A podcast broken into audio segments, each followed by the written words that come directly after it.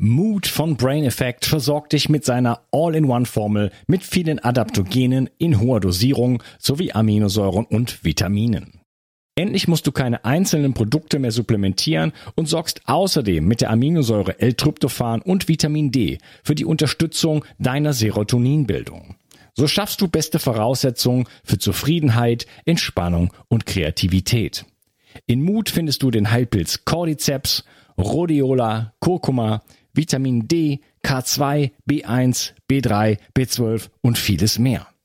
Alle Inhaltsstoffe kann der Körper schnell aufnehmen, weil bei der Produktentwicklung explizit darauf geachtet wurde. Außerdem ist Mut für Veganer praktisch ideal. Und übrigens gibt es jetzt auch die leckeren Happy Bars mit Vitamin D und L-Tryptophan angereichert. Der Nussriegel ist somit eine tolle Ergänzung zu den Mutkapseln und besonders für diejenigen, die keine Kapseln schlucken können oder wollen. Mut und die Happy Bars findest du unter www.brain-effekt.com und mit dem Gutscheincode BIO360 bekommst du einen satten Rabatt auf deine Bestellung. Also, hol dir jetzt dein Plus an Ausgleich und guter Laune. Den Link findest du in der Beschreibung und in den Shownotes. Bio 360. Zurück ins Leben. Komm mit mir auf eine Reise. Eine Reise zu mehr Energie und fantastischer Gesundheit. Ich möchte dir das Wissen und den Mut vermitteln, den ich gebraucht hätte, als ich ganz unten war. Dabei will ich dir helfen, wieder richtig in deine Energie zu kommen. Zurück ins Leben. Hallo ihr Lieben und herzlich willkommen zu Bio 360. Das ist der zweite Teil von meinem Interview mit Dr. Friedrich Graf. Hallo Friedrich. Hallo. Wir sprechen über Homöopathie und äh, ich würde jetzt gerne mal darauf zu sprechen kommen. Ähm, was ist eigentlich eine Potenz? Was ist der Unterschied? Äh, du hast von Verdünnung gesprochen. Ähm, ist das eigentlich wirklich in wirklich eine Verdünnung, die man da macht, oder ist es, äh, ist es eben eine Potenzierung? Was ist äh, was was ist der der Weg eigentlich von der Stofflichkeit zur Information? was was findet da eigentlich statt in der Homöopathie? Äh, Im ersten Teil hatte ich ja beschrieben, dass Samuel Hahnemann mit der China-Rinde gearbeitet hat und als Pharmakologe hat er erstmal gewusst, wo die toxische Grenze einer Arznei ist und wo man auch mit weniger Substanz noch Symptome auslösen kann, wenn eine entsprechende Empfindlichkeit vorliegt. Das, das äh, kennen wir gesellschaftlich und medizinisch genauso, dass äh, Patienten unterschiedlich empfindlich für Medikamente sind. Äh, manche brauchen bei Schmerzmittel hohe Dosen, andere, anderen reicht schon, wenn sie an, an der Flasche riechen, so ungefähr. Mhm. Äh, er hat dann systematisch ähm, verdünnt, um äh, nicht immer den physikalischen Effekt zu erleben, sondern auch, was dahinter noch auslösbar ist, nämlich gerade in seiner Ganzheitlichkeit. Beeinträchtigung von Schlaf, von, von Nierenausscheidung, Atmung, Gemüt, Geist. Ne? Diese, diese Symptome erfährt man nur, wenn man die physikalischen Ersteffekte mal abschwächt, dass die nicht immer vordergrund, vordergründig bleiben. Und dann äh, wurde das immer, immer drastischer mit diesen Verdünnungen, sodass er dazu überging, ähm, auch diese zu verschütteln. Das ist so wie mit so einem Hustensaft aus dem Pflanzenbereich. Da sind die ganzen Pflanzenteile am Boden des Gefäßes und dann muss man immer einmal durchschütteln, damit die, das ganze Medium äh, von dieser Wirkung äh, ab, was abbekommt, so dass, dass man nicht einfach da nur die Lösung nimmt, sondern auch den Wirkstoff. Also er fing an, das zu verschütteln, so wie das bei Lösung üblich ist. Und im späteren Verlauf hat er also immer mehr Arzneien in Prüfung gebracht, auch Metalle, zum Beispiel Gold. Und Gold können Sie in Lösung noch so oft schütteln, da geht keine Arzneiwirkung über. Ne? Dann änderte sich das Verfahren und dann hat er in den ersten drei Verdünnungsstufen, das hat er systematisch immer in hunderter Schritten gemacht, 1 zu 100, ähm, verrieben, mit Milchzucker verrieben. Man kann mit Milchzucker auch Metalle verreiben und sie dadurch arzneilich aufschließen. Wenn das in hunderter Schritten geht, also ein Teil Arznei, 99 Teile äh, Milchzucker, immer der gleiche, dann macht er das in vier, vier Schritten, viermal beziehungsweise ab dem vierten Mal wird es in Alkohol überführt. Weil es ist einfacher, immer das zu verschütteln, anstatt zu verreiben. Also wir, wir machen eine C-Potenz, eine Zentrum, Zentrum, Zentesimalprozent, das ist, das ist der Begriff für 100. ein Teil Arznei, 99, 99 Teile Verdünnungslöser. Und von der nimmt man dann wieder die, äh, den ein Teil der verdünnten Arznei und wieder 99 Teile. Und so reduziert sich immer mehr der Wirkstoff. Äh, diese Reduzierung geht dann gewaltig voran. Also man kann äh, davon ausgehen, dass ein, eine Verdünnung in, äh, in dreifacher Weise, also wenn wir dreimal in hunderter Schritten verdünnen, dann ist es so, wie wenn man ein Stück Würfelzucker in einem riesen Tankwagen untergebracht hat. Das ist schon eine gewaltige Verdünnung. Und wenn man äh, das sechsmal gemacht hat, dann ist das eine Verdünnung wie, in einem ähm, Tanker. Und äh, wenn man das äh, zwölfmal gemacht hat, dann ist es wie ein Stück Würfelzucker am Starnberger See. Hm. Jetzt zwölf, glaube ich, bei der C, bei den C-Potenzen ist, glaube ich, schon die äh, Loh-Schmitze Zahl, ne? Moment, Moment, Moment, ich habe mich vertan, das sind D-Potenzen, das sind Zehner-Verdünnungen. Bei den 100er-Verdünnungen ist, ist eine Sechser, sechsfache Verdünnung schon ein Würfelzucker am Starnberger hm. See. Das habe ich eben falsch zitiert.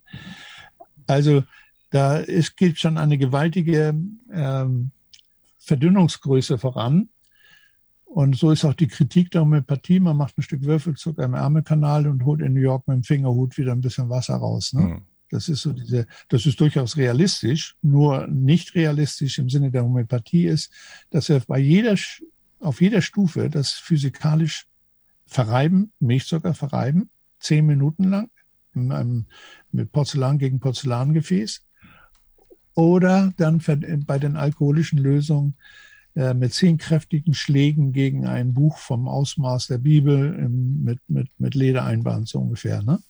Also ein dickes Buch und dann auf, das, auf dieses Polster zerschlagen. Das ist so die Vorschrift, die Hahnemann auch im homöopathischen Arzneibuch festgehalten hat. Das, da müssen sich Apotheker dran halten. So, und diese Verdünnung ist, äh, wenn sie in, in sechser Schritten äh, stattfindet, sechs mal 100, äh, Verdünnung, dann haben wir diesen Würfelzucker im, im Starnberger See. Und wenn wir das zwölfmal machen, zwölfmal, dann äh, verlassen wir die physikalische Größe. Mhm. Sodass wir in einer C13 kein Molekül mehr drin haben. Das ist bei auf D-Potenz D ist immer das Doppelte. 10 mal 10 ist 100. Also wir haben dann immer eine D, D4, D22 ist die C12 eine C11, dann 22, die C12, die 24 und es gibt die D23, diese Kenngröße, das ist die Loschmidtsche Zahl oder Avogadrosche Zahl und die besagt, wenn wir so verdünnen, egal ob wir verschütteln, was wir ja auf jeder Stufe machen, und das ist das Wesentliche eigentlich der homöopathischen Arznei, sind diese Verschüttelungen. Wenn wir das so, so fortfahren, dann kann kein Molekül der Ausgangssubstanz mehr enthalten sein.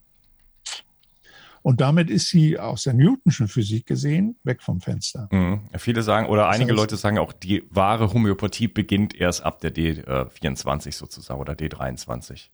Ja, dazu muss man verstehen, wie, wie man sich das erklären kann, dass es überhaupt wirkt. Dass es wirkt, das wissen wir, aber die, die Potenzen steigern wir dann weiter.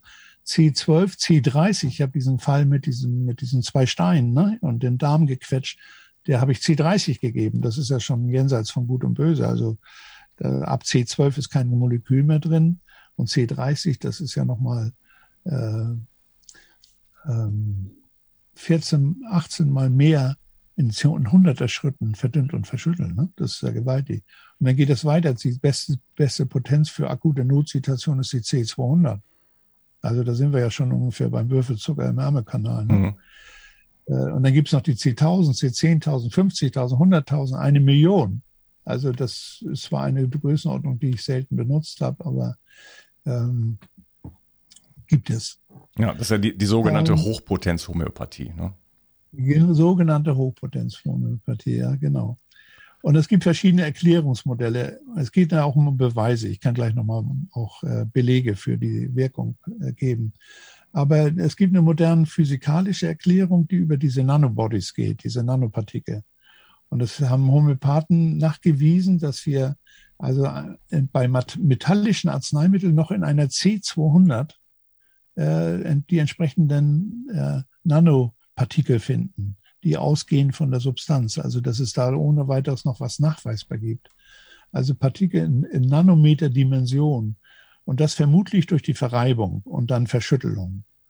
Da bilden sich sogenannte Nanobubbles. Das sind so Bläschen, die sich, die, wo sich die Nanopartikel wohl konzentrieren.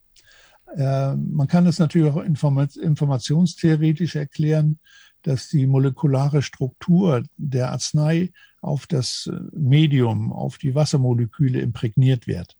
Solche Vorgänge gibt es. Ähm, sogenannte Clusterbildung nennt man das. Die Physiker haben viel mehr Verständnis von der Wirkung von homöopathischen Arzneien als die Mediziner, weil diese Clusterbildung sind bekannt. Mhm. Ich erinnere, ich erinnere ähm, mich, äh, ich habe ähm, früher Bücher von Wilfried Hachenay gelesen. Ich hatte seinen, seinen Sohn ähm, letztes Jahr im Interview ähm, und äh, da beschreibt er in den Büchern, dass es ähm, durch das Verschütteln muss dann, wie gesagt, du hast gesagt, mit dem dicken Buch und so weiter, äh, entsteht, äh, wenn es richtig gemacht wird, eine Oberfläche. Ich habe aus dem Kopf war es, ich glaube, 23.000 Quadratmeter pro Liter Wasser. Also es muss eine bestimmte Oberfläche sozusagen entstehen, damit halt diese Informationsübertragung dann stattfinden kann. Aha. Ja, das ist natürlich alles äh, für Schulmediziner blanker Wahnsinn und äh, schwer einsehbar. Aber das liegt eben auch an diesem, diesem Newtonschen Paradigma, was unsere Medizin beherrscht. Ne?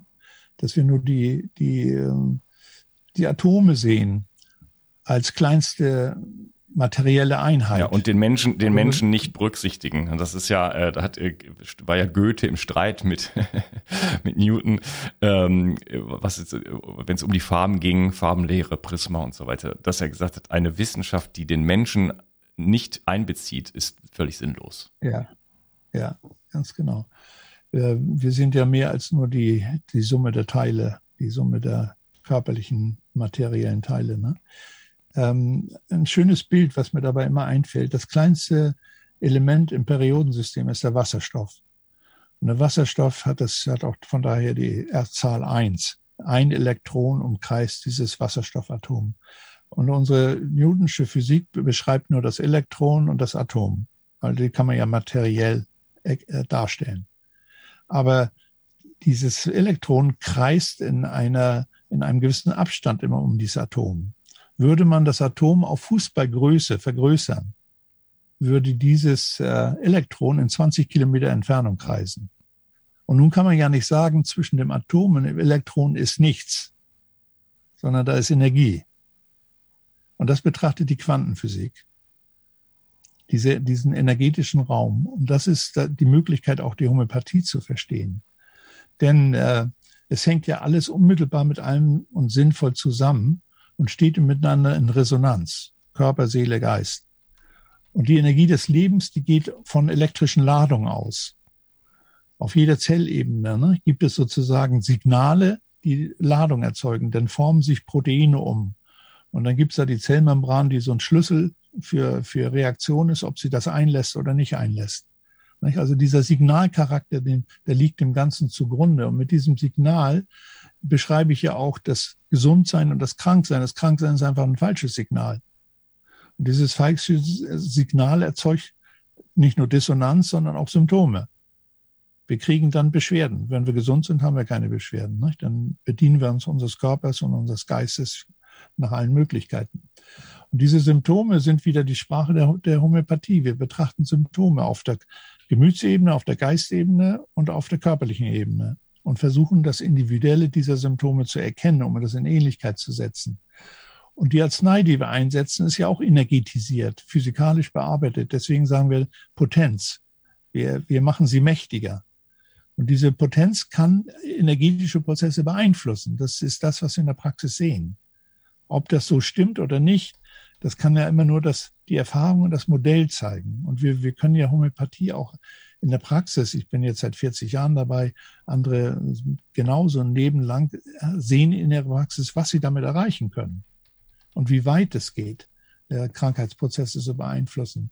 Und wenn wir dann diese potenzierte Arznei einsetzen, dann kann dieser Prozess der Reorganisation, in dem dieses falsche Signal korrigiert wird, wieder behoben werden und äh, neues, die wieder die alte Resonanz hergestellt werden. Das ist so das Bild, was ich eigentlich am, äh, für die Wirkung der homöopathischen Arzneien am liebsten gebe, ne? weil das ähm, beschreibt das eigentlich am besten. Und der Streit um die Homöopathie ist im, im Grunde genommen immer nur ein Streit um die Kriterien der Nachweisbarkeit nach der newtonschen Physik. Mhm.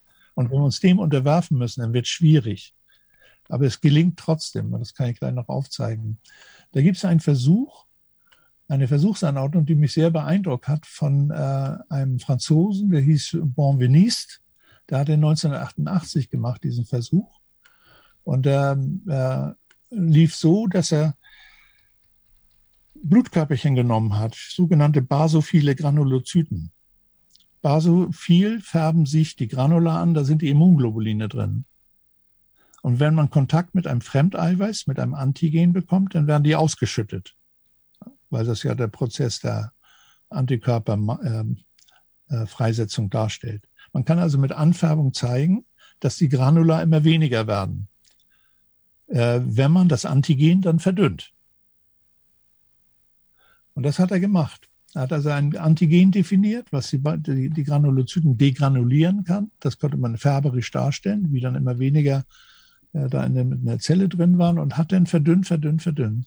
Hat das aber auch dann nach Hahnemannschen Vorschriften potenziert. C1, C2 und so weiter bis C6, 12 bis C18 und ich glaube, er hat es noch weiter gemacht. Also über die Loschmidtsche Zahl raus.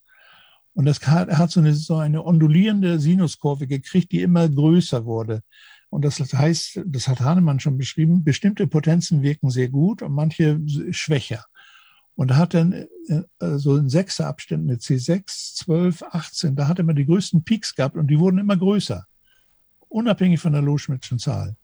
Dass er zeigen konnte, dass er damit auch eine Degranulierung erreichen konnte. Der Versuch hat sehr viel Aufsehen erregt und er hat dazu geführt, dass es Prüfkomitees gab, die dann in sein Labor kamen und das äh, reproduzieren wollten. Äh, die, das waren zwei, zwei Kenner der Materie, die diese Prüfung kennen, und da war ein Zauberer dabei. Was der da so zu suchen hatte, das, das fragen sich natürlich alle. Und die haben das Labor so durcheinander gebracht, dass nur 50 Prozent der Versuche wiederholt werden konnten. Mit anderen Worten, die Zeit war noch nicht reif, das zu akzeptieren. Damit ist die Homöopathie immer wieder hingehalten, hingehalten. Ja, man, man findet oft, ähm, da können wir vielleicht später noch weiter darüber reden, aber man findet oft, äh, wenn man was nachliest, dann äh, immer solche Studien, wo es dann, wo dann herausgekommen ist, sozusagen mit Doppelblindstudien, dass es halt nicht funktioniert. Aber ich würde gerne noch mal so ein bisschen noch mal dabei bleiben, wie es eigentlich äh, funktioniert. Ähm, wie findet man denn die Potenz dann heraus? Oder ich fange fang mal anders an. Ist denn alles unter eine D23 Phytotherapie aus deiner Sicht? Nein, nein, nein. Wir, wir können Homöopathie, homöopathische äh, Wirksamkeit auch auf der Urtinkturebene erreichen, ähnliches, durch Ähnliches zu beeinflussen. Also Heuschnupfenpatienten haben gerne diese tränenden Augen, das Brennen wie vom Zwiebelschneiden. Also ich will jetzt nicht unbedingt sagen, dass Heuschnupfenpatienten Zwiebel schneiden sollen, aber man kann sie in geringen Verdünnungen mit ihren Beschwerden besser. Jetzt nicht in jedem Fall, sondern da gehören bestimmte Bedingungen dazu, die, die man immer abgrenzen muss.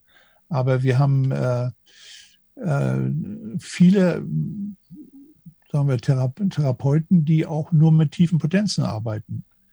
Aber das führt dann zu einer geringeren Wirkung. Die höhere Effektivität haben wir, wenn wir in die höheren Potenzen gehen. Aber dann muss man sauber arbeiten. Dann muss man sauber die Symptome bestimmen und auch die Ähnlichkeit sauber finden.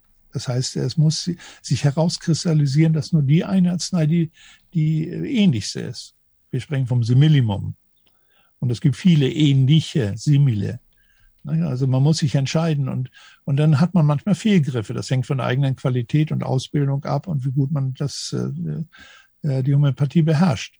Also beispielsweise Arzneien zu suchen, die passen. Da haben wir sogenannte Repertorien, Nachschlagewerke von Symptomen welche Symptome hat welcher Patient, dann kann man ein paar zusammenstellen, dann kommt man zu einer geringen Auswahl. Dann kann man manchmal mit einem Mittel enden. Und dann muss man sich das anschauen und nachlesen, ob das passt. Und dann hat man die zauberhaften Effekte. Und dann, dann, dann geben wir Hochpotenzen. Weil dann ist die Aussicht, dass der Patient tatsächlich so hypersensibel für die Arznei ist, sehr, sehr hoch.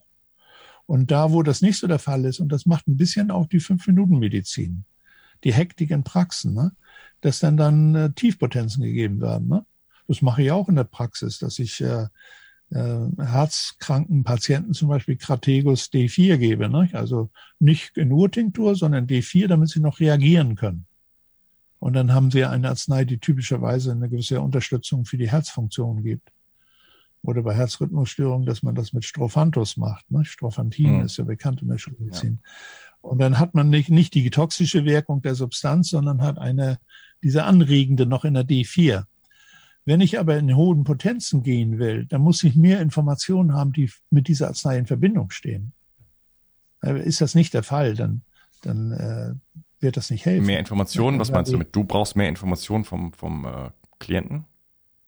Nein, ich brauche mehr, mehr Rücksichtnahme auf das Arzneibild von Strophanthus oder Krategus, was da noch bei den Prüfungen rausgekommen ist und ob wir da eine tatsächliche Gemütsgeschichte noch äh, berücksichtigen müssen die äh, unbedingt beachtet werden muss. Ne? Zum Beispiel ähm, irgendwelche äh, Nöte, Sorgen, Stressbedingungen. Eigentlich der entscheidende Krankheitsimpuls ist ja Stress. Und diesen, diesen Stress, den müssen wir, müssen wir finden, wo der liegt bei dem Patienten. Und können dann äh, den Zugang zu seinen Gemütsnöten finden. Und die finden wir dann auch in den Arzneien äh, in Ähnlichkeit. Mhm. Adressiert denn eigentlich die Homöopathie in dem Sinne äh, eigentlich eher ähm, psychische Zustände? Du sagst, nennst das Gemütszustände? Äh, nicht allein. Wir können Gemütszustände beeinflussen. Also einfaches Beispiel, wenn du einen Verkehrsunfall hast oder du fährst mit Kindern an einem Verkehrsunfall vorbei und die sehen Blut, Verletzte, Blaulicht, äh, Drama auf der Straße, das erregt ja. Man kommt ja in eine schreckliche Erregung dabei und äh, es gibt sensible Kinder, die können dann nicht schlafen danach oder träumen, haben die Bilder vor Augen oder, oder es gibt äh, weniger sensible, die stört das nicht und die können trotzdem weiter schlafen. Ja, war schrecklich, aber die reagieren nicht drauf. Ne? Das kann aber so weit gehen, dass dir die Spucke wegbleibt, einen trockenen Mund vor dem Stress kriegst und, und vielleicht sogar das Auto nicht mehr lenken kannst, weil du so aufgeregt bist, weil da vielleicht ein Toter liegt oder sowas. Ne? Und dann haben wir die Arznei Aconitum, Aconit, sagen wir kurz. Ne? Das ist der Eisenhut, das ist die giftigste Pflanze, die wir überhaupt kennen. Und da sind Prüfungen natürlich nur in hohen, hohen Verdünnungsstufen möglich, weil mit niedrigen würden wir schädigen. Und äh, diese Arznei gegeben, das beruhigt sofort. Die Patienten werden ganz, ganz ruhig und still und, und man kann mit ihnen reden und äh, sie werden wieder ihrer Vernunft zugänglich. Ich war mal in, in, Freiburg, war ich mal mit meiner Frau unterwegs im Schwarzwald und dann kam mir einer überschlagend entgegen. Der hatte sich bestimmt fünfmal überschlagen und ich konnte ausweichen und ich war da erst am Unfallort und musste, musste da erst Hilfe leisten. Da war aber nur ein Mann drin. Das Auto war zu, zum Schluss auf dem Dach und dann half ich ihm da rauszuklettern und der war eigentlich gar nicht verletzt. Er hatte keine Verletzung aber er war völlig daneben. Er sagte, können Sie mir mal helfen, das Auto auf die Räder zu wieder umzudrehen? Er muss schnell nach Freiburg fahren. Er hatte da einen Termin. Das drückt aus, der war völlig irrational. Ähm, Unfall, im Unfallschock. Und dem habe ich Akonit gegeben, gleich sofort drei Kühlchen auf die Zunge. Dann habe ich mich mit ihm am Straßenrand gesetzt. Meine Frau hatte so einen Verkehr gesichert. Und dann konnte ich mit ihm ganz normal reden. Und er sagte, ja, also hören Sie, das ist witzlos, das Auto auf die Räder zu stellen, das ist hin. Nicht? Damit können sie nicht mehr weiterfahren. Und, äh, und er, er normalisierte sich. Der Blutdruck ging runter, sein Puls wurde ruhiger und eigentlich war die Sache so am Werden, also in eine gute Richtung. Und dann staute sich natürlich schon der Verkehr von beiden Richtungen und dann kam noch ein Rotkreuzwagen, der gerade von einer Übung aus dem Schwarzwald kam. Und die hatten natürlich sofort Ärmel hochgekrempelt, den Mann auf die Liege gedrückt und in die Klinik gefahren. Also äh, da ist ein ganz anderes Prozedere aber nur um die Wirkung des Akonit zu zeigen. Das ist, ist unglaublich, wie, wie schnell und prompt das wirkt. Oder Sie können immer mal wieder erleben, wie, wie Vögel gegen Scheiben fliegen. Ja? Wir können genauso Vögel und Pflanzen homöopathisch behandeln wie Menschen auch. Nur da haben wir weniger Symptome, Symptome zur Verfügung. Die sagen uns ja nichts. Äh, wir können sie nur beobachten. Und die, die Vögel, die sterben am Schock und nicht an Verletzungen unbedingt. Die können sich zwar die, die Wirbelsäule brechen und dadurch hin sein, aber äh, meistens sind die, liegen die am Boden, sind betäubt. Im, im, im Unfallschock.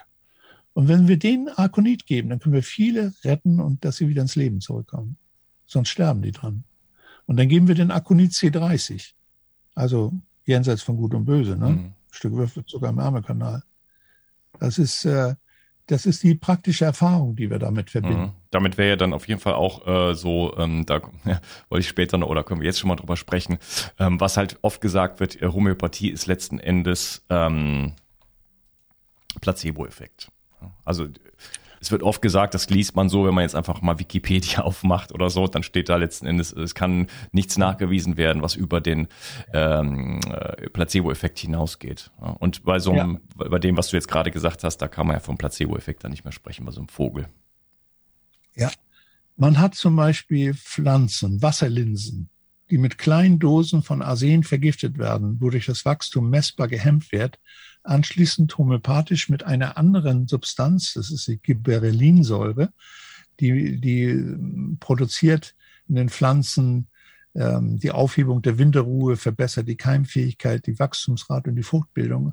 Und man hat die äh, mit Arsen vorbehaltenen Pflanzen mit dieser Substanz in potenzierter Form behandelt und konnte in diesem Experiment zeigen, wie sich dadurch die Giftwirkung aufheben ließ.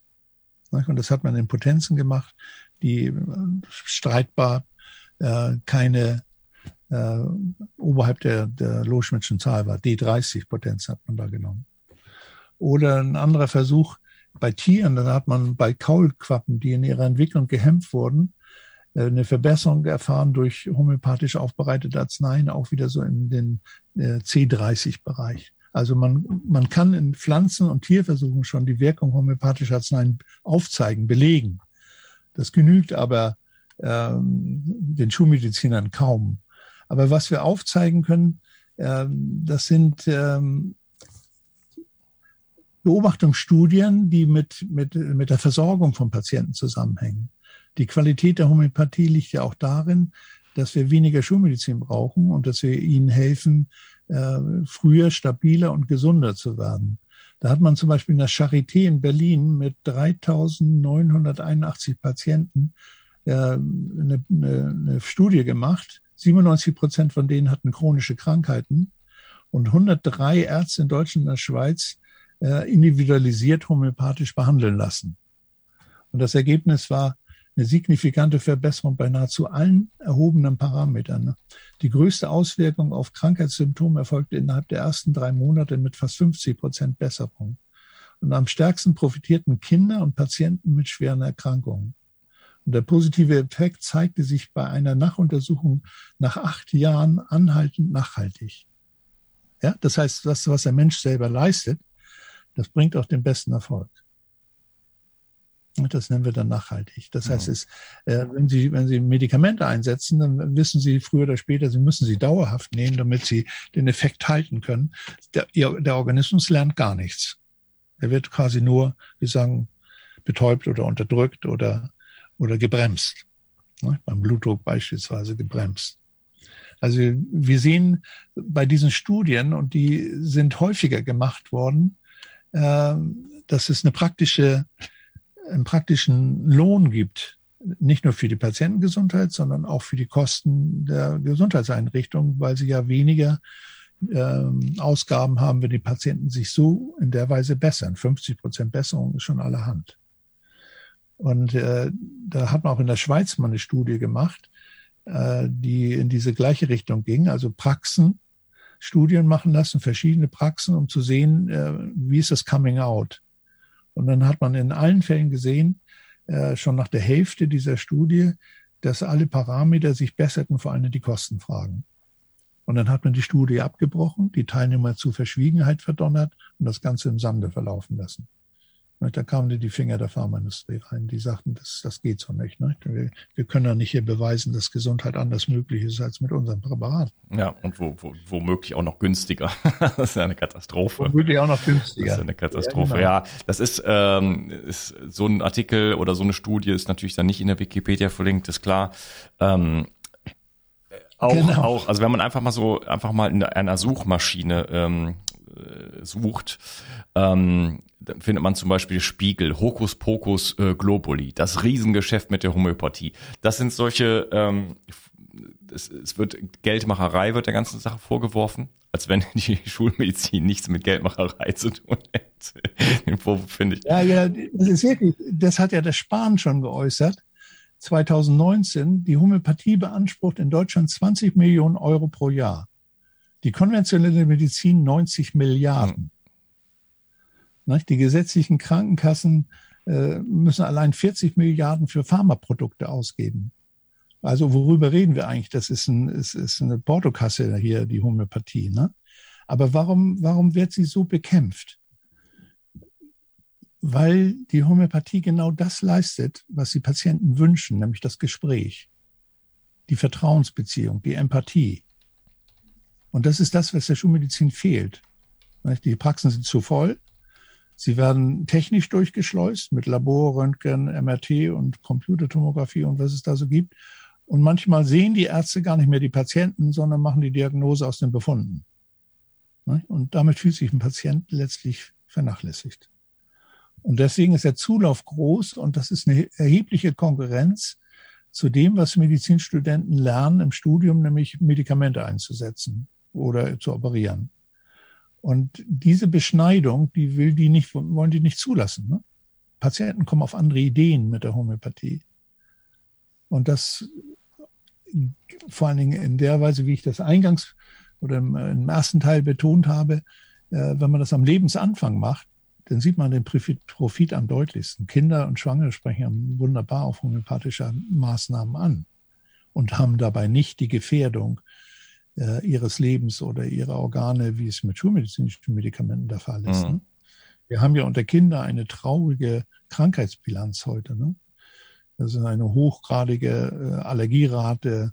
Wir haben rheumatische Patienten, Autoimmunpatienten. Also Kinder haben heute ein hohes Krankheitsspektrum und das ist schrecklich zu sehen. Das, äh, wenn ich das weiter ausführe, dann ist wieder Löschgefahr. ja, also die Homöopathie bringt dich äh, eigentlich in die in die Selbstermächtigung so ein bisschen rein. Ne? Du bist da ein Bestandteil der ganzen Geschichte. Es ist nicht, du gehst zum Arzt, kriegst ein Mittel und ähm, das soll jetzt dann weg sein, sondern ähm, hier ja. ähm, ist, also darf das Leben berücksichtigt werden. Also es ist man. Was ich, was ich, was ich, ich muss unterbrechen, was ich lernen musste, ist, wie tickt der Mensch? Wie funktioniert er normalerweise? Wie sind unsere, unsere Kapazitäten, unsere Fähigkeiten? Was können wir? Und wenn wir, wenn wir lernen, äh, zu, uns darauf zu verlassen, was wir können, zum Beispiel Immuntraining zu leisten und dadurch stabiler zu werden und nicht mehr zu den Risikopatienten zu gehören, die mit Komplikationen bedroht sind, das Hauptargument für die Impferei beispielsweise, dann äh, wächst das Vertrauen. Das können Eltern schon früh im Leben ihrer Kinder erfahren, nicht? wenn sie die ersten Jahre mal so, so frei entwickeln lassen, dass sie sich ganz anders entwickeln als die Gleichaltrigen, die da vom Kalender überrollt werden. Ne? Äh, dann sind, können homöopathische Arzneien genügen, um ihnen Hilfestellung zu geben, wenn sie mit gewissen Krankheiten Probleme haben, wenn sie nicht zurechtkommen. Und dann wird auf lange Sicht äh, eine Stabilität entstehen. Mit 14 Jahren ist die Thymusdrüse programmiert, ne, hinter dem Brustbein. Unser, unser lebenslanges äh, Immungedächtnis, was jetzt aber dann durch eigene Qualitäten sozusagen gespeichert ist. Und wenn wir da andere Dinge da ein, einfließen lassen, dann äh, kann sich krank sein in, in ungeahnter Weise auch weiter fortsetzen. Ich wollte noch mal auf diese Placebo-Geschichte eingehen. Mhm. Sollen wir das, sollen wir das jetzt machen? Äh, ja, dann lass uns das im, zwei, äh, im dritten Teil sozusagen machen. Nochmal okay. hier äh, den Cut okay. machen und dann sprechen wir da nochmal drüber. Ja. Ich wollte nur sagen, dass, ähm, dass man dass ich den Eindruck habe, dass man mit der Homöopathie aus dieser Abhängigkeit herauskommt. Und das ist natürlich äh, für, von der Pharmaindustrie natürlich nicht gewünscht, genau. sondern da soll man ja möglichst lebenslang äh, irgendwelche Medikamente einnehmen, die richtig ja. teuer sind. Ganz genau. Okay, gut, ja. dann ähm, vielen Dank für diesen Teil und wir sprechen uns dann im nächsten Teil. Mach's gut. Ja. Tschüss. Nur wenige Menschen schlafen heute noch richtig gut und leiden oftmals unter Stress. Regeneration Tag ist ein innovatives Getränkepulver, das dir helfen kann, deine Balance zu finden und mit Stress besser klarzukommen. So kannst du gelassener durchs Leben gehen und am Abend die Belastungen des Tages einfach besser loslassen. Zudem liefert dir Regeneration Tag bereits wichtige Baustoffe, die für einen guten Schlaf notwendig sind. Und so ganz nebenbei bekommst du auch noch Magnesium, Glycin und einiges mehr, was du vermutlich ohnehin aus vielerlei Gründen nehmen möchtest. Der Knüller ist, Regeneration Tag schmeckt richtig gut und enthält keinerlei Zucker, Farbstoffe oder andere Zusatzstoffe. Regeneration Nacht ist eine sensationelle Schlafformel, die das Einschlafen erleichtert und vor allem dafür sorgt, dass du besser durchschlafen kannst. Auch die Qualität deines Schlafes kannst du damit verbessern. So erlebst du längere Tiefschlafphasen und wachst einfach erholter auf. Für deine Gesundheit und dein Wohlbefinden ist ein guter Schlaf die beste Anlage, in die du investieren kannst.